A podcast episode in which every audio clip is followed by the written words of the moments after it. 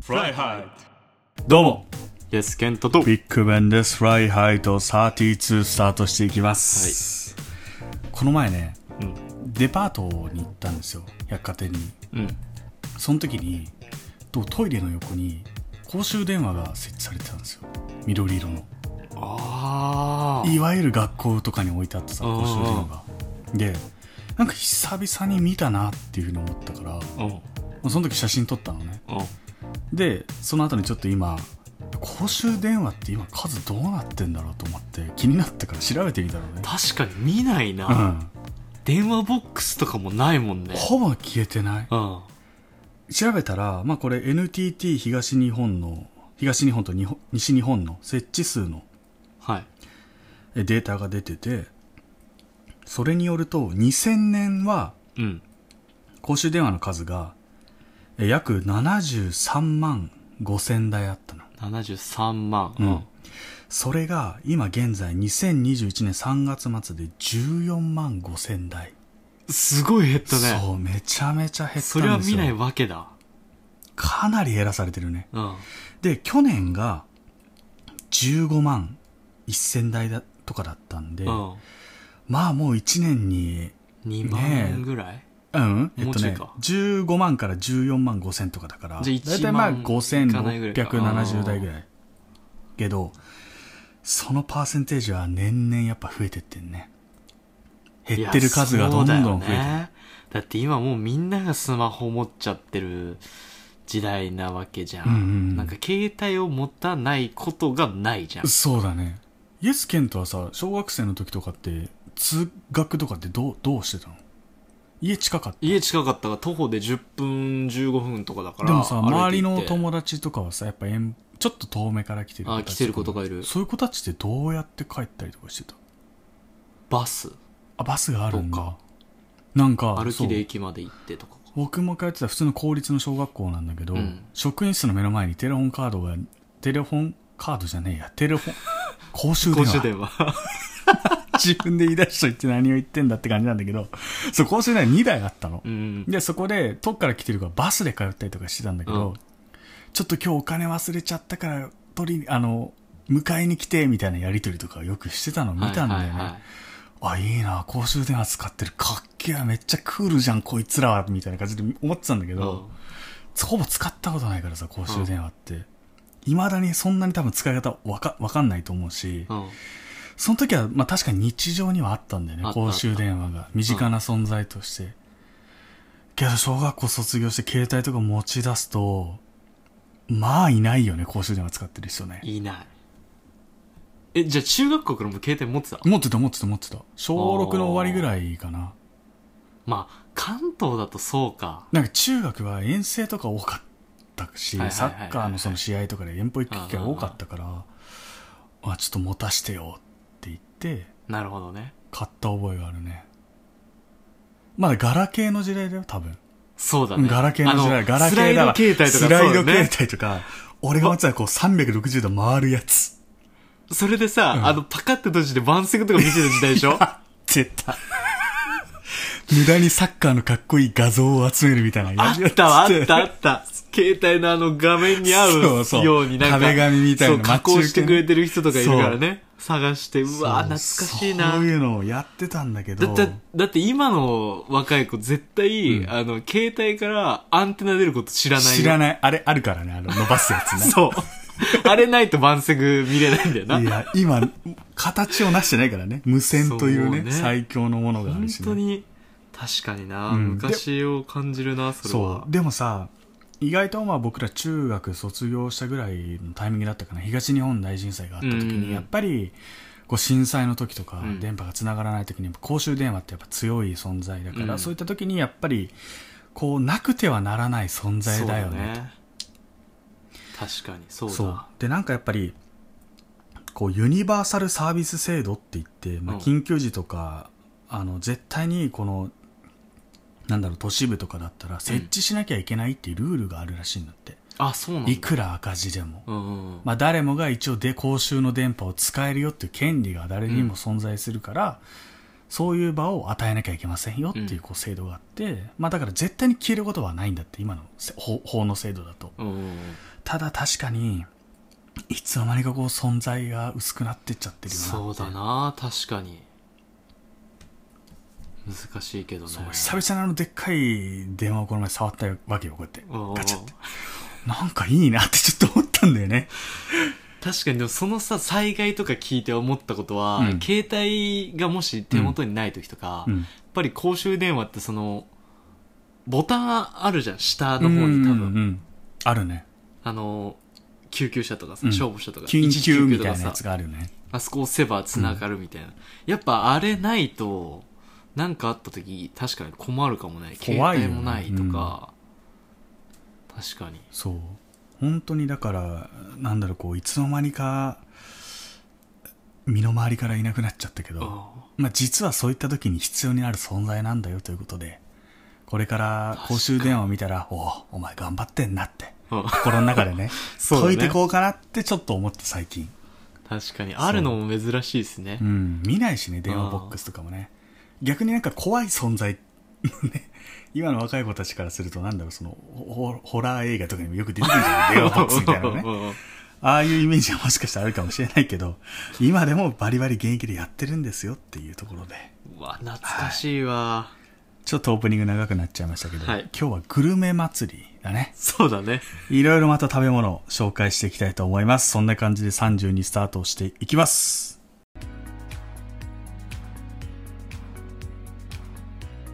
Fine Liquor Fine Record Fine Liquor えー今回はですね、えー47都道府県の中から、えー一つの県をピックアップして、えーその美味しいねグルメお菓子だったりを紹介していきたいと思いますということでこ今日はですね九州長崎県久しぶりだな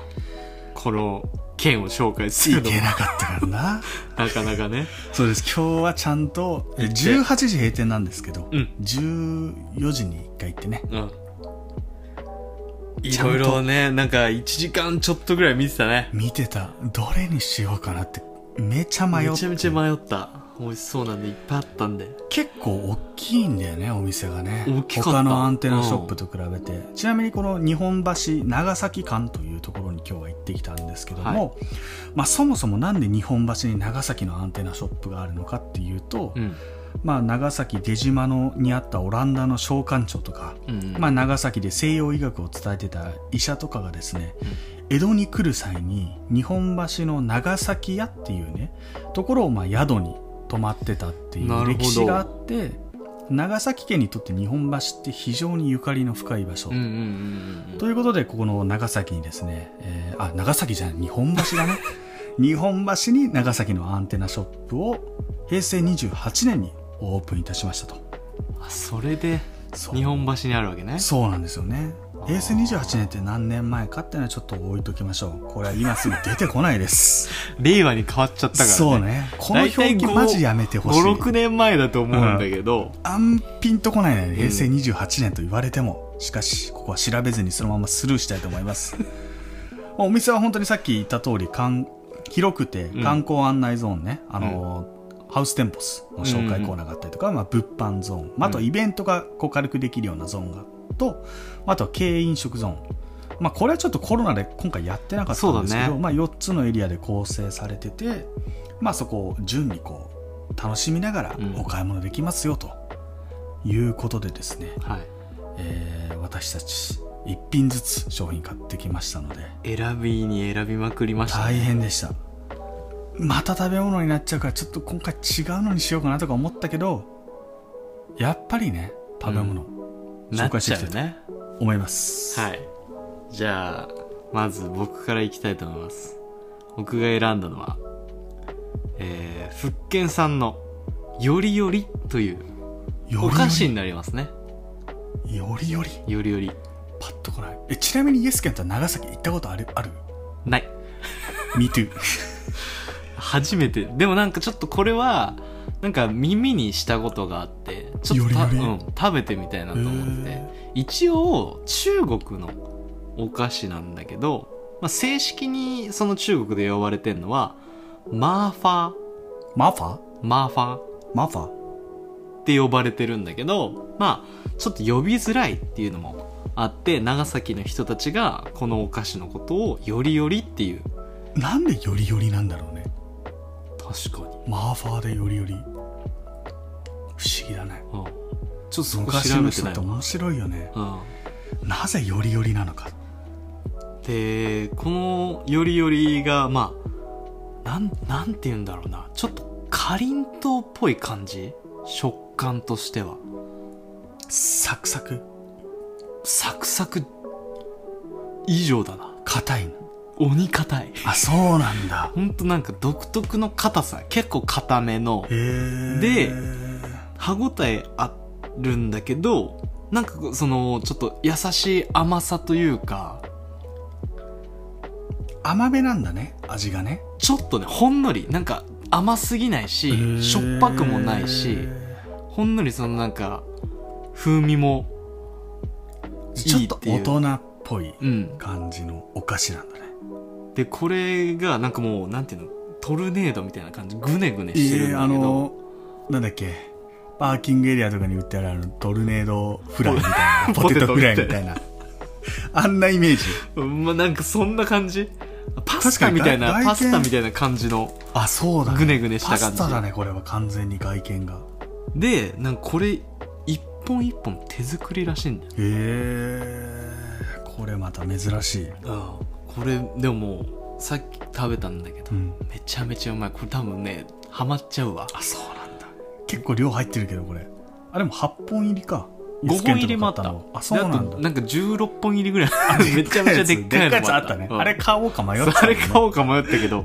味わかんなかったから、うんちょっとまあそれより少ない8本ぐらいにしようかなと思って買いましたぜひいやいいですねよりよりよりより多分長崎行ったことある人は分かるんじゃないかなわかると思うよ、多分ね九州の人とか多分知ってんじゃないのかな、うんよりよりああ知ってるそうなんだよね僕ら長崎行ったことないのに長崎紹介してしてるからねうんあくまで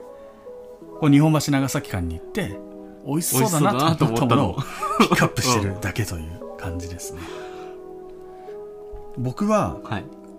ザボン漬けっていうのを買ってきましたザボンって何ザボンっていうフルーツなんだよねへえでもともとこのザボンっていうのが多分ポルトガルから来たのかなまあ長崎とポルトガルってさっきもささっきじゃないあな、そうね前の回でも言ったけど、そうつながりが深いっていうところでポルトガルのザンボアが語源とも言われてるっていうフルーツザンボアザンボアザンボアザボンまあわかるじゃんこれうんマーファーのマーファーからのよりよりはわからないけ どうんザンボアからのザボンはな,、うんなんとなくわかねる、ううんんっていう感じでこのねザボンっていうフルーツのうん果皮、果物の皮とかで果皮を、うんまあ、砂糖で甘く煮詰めたもの、はいはいはいまあ、宝石のようなお菓子と言われている長崎の郷土菓子ですねへえこれがねまた長崎ってあの、まあ、要はあの開港されてさいろいろ外国との入り口になった県じゃん、であの江戸時代にですね海外から輸入された砂糖ってこの長崎の出島を通じて全国に広がったって言われててああそうなんだそうでまあそこでね長崎に入ってきてそこから北九州に上げて今の小倉っていう場所だね、はいはいはいから本州の方に行き渡ってたんだけど、この長崎から小倉の間の道の中でこう砂糖を使った有名なお菓子がどんどん作られていったんだって、うんへえなんで長崎街道別名シュガーロードって言われているほど砂糖を使った料理っていうのはどんどん発展していったっていう歴史があって、うんまあ、ちょっとそれなんで砂糖を使ったこういったお菓子ぜひ紹介したいなと思って考えてみたら確かに長崎って甘いお菓子結構多いねってカステラコンペイトーとかさああそっかカステラもそうだもんねザ・シュガーじゃんうんうんうん今もう世間からすごい嫌われてる食材そこ なんだけど、確かにねうん、で全然僕知らなかったのザボン漬けっていうのうんカステラが有名なのはなんとなうんうくん分かってたけど、コンペイトーとカステラと並ぶぐらい結構有名なうんそお土うな産んなんだだってザボン漬け多分これも長崎行った人は絶対見たことあるんだろうなっていう感じでなんかちっちゃい頃とか食べてそうだねうん本当にでもなんかドライフルーツみたいなねイメージでうんうんうんうんで結構ね砂糖がついてるからかなり甘いんだよねあだからもう1個食べただけで十分もうこの甘さいら ないわっていうんで、まあ、現地の人とかはあのプレーンヨーグルトいわゆうんうる砂糖が入ってないヨーグルトとかに合わせて食べると美味しいよーちょっとじゃあつけといてこう溶かすような感いいじかねそうそうそうそうそうなんかイメージねピュレ組食べてるような感じピュレ組めっちゃ甘い版みたいなあ歯ーごたえとか食感もすごい似てるしなるほどねそうまあただまあフルーツなんでビタミン C とか食物繊維とかがめちゃめちゃ入ってますよっていう最高じゃん料理なんでまあお土産ねこうサクッと小分けで渡せるタイプなんでお土産とかにもおすすめなのかなというところで、ザボン漬けを買いましたなるほど楽しかったね長崎間もねなんかいろいろ迷ったけどねうんちゃんぽんもあるしそうそうめんとかもなんか美味しそうなの売ってたし角煮とかもうまうそんうだななんか濃い大きいトマトジュースというなんかいかにもこう俺らにとってほしいようなあったねあったしねジュースもほんとなんかいろいろあったね安納芋バターも俺ちょっと手出しそうになっちゃったもんあれ1000円ぐらいするバターだなめちゃめちゃなんかトーストに塗るとめちゃめちゃそさうつまいもを食食べてるようなって感じでうわあこれもわかうるめちそれゃめっめちちゃゃ目に入いいってじきゃんたともん思ってうんただねやっぱり今日決めてたんで絶対一人一そう品までにしようと一個だけでしょってそうあのエシカル &C ねでめっちゃ買っちゃった から そうそうそう、一人一品だけでしょって決めて今日は行って、まあ、無事終えたとうんいうところでですねまあなかなか今旅行に行けない時期なんでね、うん、えーアンテナショップって東京ものすごいあるんで有楽町のめち周ゃめちゃある辺とうかん日本橋の周辺もありますんで、ぜひ一度ね足を運んでみてはいかがでしょうか今今だったらネットでも買いたりとかそうもだすねると思うんで、いぜろひいろ日本を盛り上げていきましょうはいそれがフライハイと、手軽な幸せコンビニーツえーコンビニのおすすめスイーツを紹介するコーナーコンビニーツのコーナーです今日はですねローソンからスミトロ生スイートポテトはい紹介していきたいと思います秋,、なんでねこうスイートポテト紹介してきましたただこ食れべたばっかりで実はちょっとただこリアルれだね出たのがねうん8月っていうそう8月17日だから約1ヶ月1ヶ前月ちそょうっと前ただそのさ夏のテンションで秋の商品を紹介するのはどうなのかなと思ってそうだね、っていうのがあったんで、まあ、この9月ねうん、スイートポちょテうトどいいんじゃない涼しくもなってき一て番いいもう夜ねまあ正式名称はうちカフェスペシャリテスミトロスミトロ生スイートポテトキャラメルバターソース入りと、うんすごい名前長い295円税込み意外と高いんですねこれでもあのうちカフェシリーズっていわゆるローソンプレミアのオムリジ系ナのル、ねそうそうそうだから中でもちょっと位が高いうん、ものになっておりますうんうまかカったよロリーが245キロであの芋好きの方は多分絶対好きだと思う、うん本当にあの糖度が高くて甘く滑らかな蜜芋うんあそういった特殊なうん芋を使って上品な甘さと口どけの生スイートポテトとホイップクリームを重ねた、うんまあ、ちょっと上品なね上品なスイートポテトとなっておりますで真ん中ぐらいに行くとねキャラメルキャラメルバターバターがソースが出てきて出てきてちょっとまたさらに甘さが追加されそうだね甘いもの好きにはたまらない一品だと思いますいや本当にそうただねこれ一つ残念なのが、うんパッケージが開けづらい これまでかなりマイナス点もう長州力のあれだったもんね、うん食ってみな飛ぶぞだったもんねイエスケンと最初蓋飛ばしてた からね力ずくで開けてここだけ、えー注意していただければ楽しめる一品となるかと思いまはいすぜひそはいろそろなくなったりすんのかな、そうだね大体これからなんまかた秋の新作が出てくる時期だから、ちょうど週明けぐらいかな、う週明けでもうこれ配信してる時はもう出てるかもしれないねなのでん早めにうん全国で売ってますんでコンビニやっぱコロコロ変わるもんねスイーツとかも早いよずっと残ってるのはやっぱりシュークリームとロールケーキ、うんそうだねそれぐらいだからローソンはうね、んなので早めに買っていただければなと思思いいまますすうちカフェスペシャリテスミトロ生スイートポテト覚えて帰ってくださいありがとうございますフライハイと今夜もお別れの時間となりました最近なんか30分でお終収まわっ らてせらるれてるんじゃない3連続とりあえず収まってるうん、今んとこね。嬉しいねで、ちょっと確認してみたのよ。うん今、ちょっと事前収録になってるんで、うん現在30、シャープ30までしか出てないんだけうんど、うんシャープ30回やって、うん30分以内にうん収めてるの何回あると思う、 6回あー、もうちょいある。あそうなのうん全くその実感ないんだけど な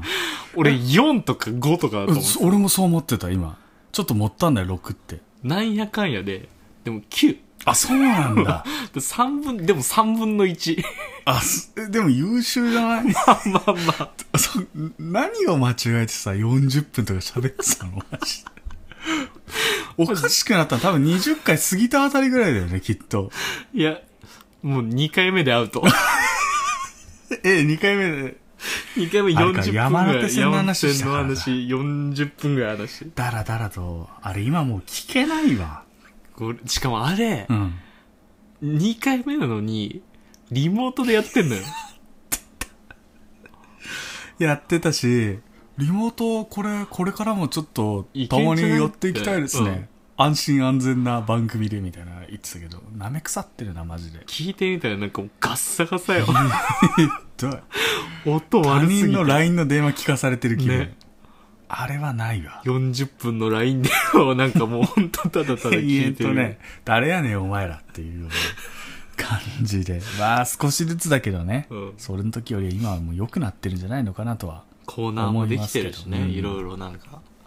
成長はしてるし、こう、時間をね、意識しながうら、ん。番組も作れてるし。うん。一応ねもうだからじゃあオープニング何分で喋ろうとかうんうんう決ん。めてんだよね、そう事そう前そうにね結構シビアにね、そうね言ってもこんぐらいにしとこうみたいな。まあただうまくいかないことの方が多い多いうん、でもままああそれは微調整できるようになってきてるそうそうそうからそうそうそこは一つあこっち喋りすぎたからちょっとここの回ちょっと今日ややめとくかとかうんねそうそうそういろいろね試行錯誤これ何分で終わるらせよっていうそうねのとそかうねきちっとねそう,、ん、ただや2ってくれ人で喋ってるだけでそれを管理する人が誰もいないからそうなんだよね2人の世界だけだからうね、ん、普という通ことでのラジオとかだったらねフライハイトではえマネージャーをなんと募集します嘘ですとか言いたくない確かにそうあとやっぱスポンサあスポンサーね、プレゼンテッドバイそ。 This program is brought to you by なんーとかなんねちゃ。らみたいあの、個人でも受け付けておりますので。 なぜひ本当にいや、いいね。そしたらもっと機材もね、変わったりとか。確かにねうん今、マイク1本でやってるけどね、前話した通り、1本ずつね、そうマイクは使っ絶たり対とかマイクは絶対に変えるから、やっていけたらなと。今後より良くなっていければずっと言ってるな、はいいつになったら良くなるのかなそう。反省ばっかりしてるけど、うんないかなりでも少しずつは成そう長して成ると長思う。もしてる、うんやっぱ過去のちょっと頑張ろうぜ聞いてみるとねそうポジティブなね、うそう過去を聞くとあ上がってんな今もっともっとやってんなそううん思う思う本当にいやいいですねうん楽しみだね1年後とかねそうだね5年後とかも楽しみだよねいやイベントやっちゃってるよ お金もらってとかねうわーまあね日本がそうなってればいいねそうだねポッドキャストをなほんんかとそうもだよっとこなのでこう皆さんのね聞いてる一再生っていうのはどれだけこう将来にとって大きなものなのうか価値のあるものになってきますんで、ねそうですフライハイと僕らにとってはファミリーとしてね、うん皆さんこれからも聞いていただければと思います今夜のお相手もイエスケントとビッグマンでしたそれではまた次回お会いしましょうグッバイ